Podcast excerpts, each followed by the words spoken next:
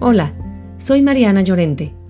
Les agradecemos que continúen con nosotros retomando este espacio que desde hace 18 meses busca ser un remanso, un respiro en medio del ajetreo que estos tiempos convulsos e inciertos nos han traído. Esperamos que la nueva temporada de Hosku siga presente en la nueva normalidad de sus días y seguir acompañando muchos momentos de paz y de encuentro con nosotros mismos.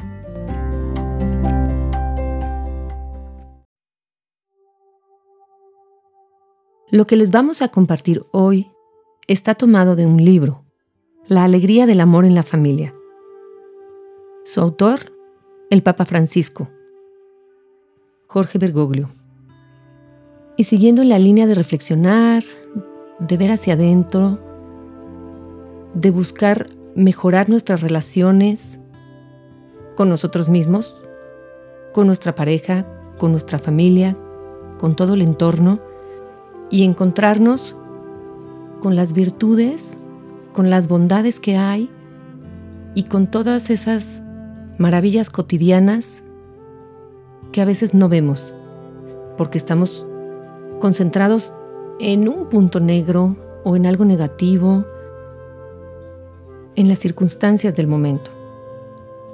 No olvidemos nunca, es muy, muy importante poder escucharnos y poder expresarnos. El diálogo. El diálogo es una forma privilegiada e indispensable de vivir, de expresar y de madurar el amor en la vida, en todas las relaciones. Pero supone un largo y esforzado aprendizaje.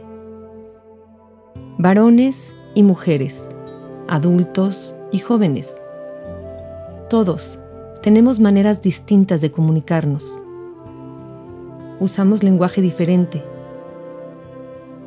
nos movemos con otros códigos. El modo de preguntar, la forma de responder, el tono utilizado, el momento y muchos factores más pueden condicionar la comunicación. Además, siempre es necesario desarrollar algunas actitudes que son expresión de amor y que hacen posible un diálogo auténtico. Darse tiempo, tiempo de calidad, que consiste en escuchar con paciencia y con atención, hasta que el otro haya expresado todo lo que necesitaba. Esto requiere la ascesis de no empezar a hablar antes del momento adecuado. En lugar de comenzar a dar opiniones o consejos, hay que asegurarse de haber escuchado con todo el corazón lo que el otro necesitaba decir. Esto implica hacer un silencio interior para escuchar sin ruidos en el corazón o en la mente, despojarse de toda prisa, dejar a un lado las propias necesidades y urgencias, hacer espacio. Muchas veces, uno de los participantes no necesita una solución a un problema, solo ser escuchado. Tiene que sentir que se ha percibido su pena o su desilusión, su miedo o su ira, su esperanza o su sueño. Pero son frecuentes los lamentos como estos. No me escucha, cuando parece que me está escuchando, en realidad está pensando en otra cosa. Hablo y siento que está esperando que termine, ya, de una vez.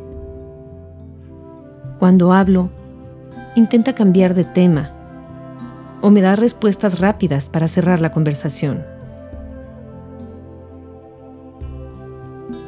Desarrollar el hábito de dar importancia real al otro se trata de valorar su persona, de reconocer que tiene derecho a existir, a pensar de manera autónoma y a ser feliz. Nunca hay que restarle importancia a lo que diga o reclame, aunque sea necesario expresar el propio punto de vista.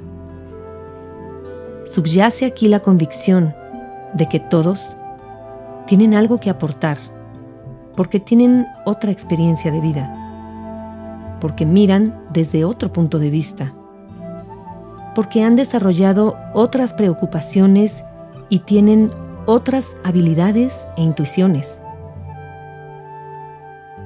Es posible reconocer la verdad del otro, el valor de sus preocupaciones más hondas y el trasfondo de lo que dice, incluso detrás de palabras agresivas. Para ello, hay que tratar de ponerse en su lugar e interpretar el fondo de su corazón, detectar lo que le apasiona y tomar esa pasión como punto de partida para profundizar en el diálogo. Tener gestos de preocupación por el otro y demostraciones de afecto. El amor supera las peores barreras. Cuando se puede amar a alguien o cuando nos sentimos amados por alguien, logramos entender mejor lo que quiere expresar y hacernos entender superar la fragilidad que nos lleva a tener miedo del otro, como si fuera un competidor. Es muy importante fundar la propia seguridad en opciones profundas, convicciones o valores, y no en ganar una discusión o en que nos den la razón.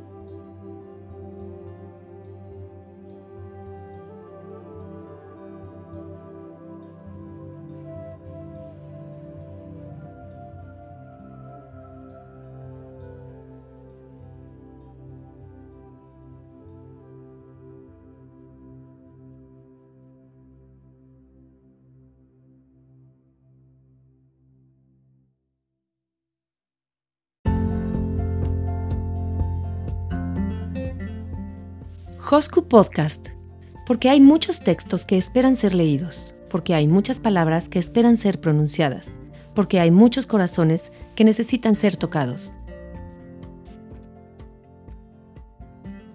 Gracias por escuchar Hosku Podcast. Hasta la próxima.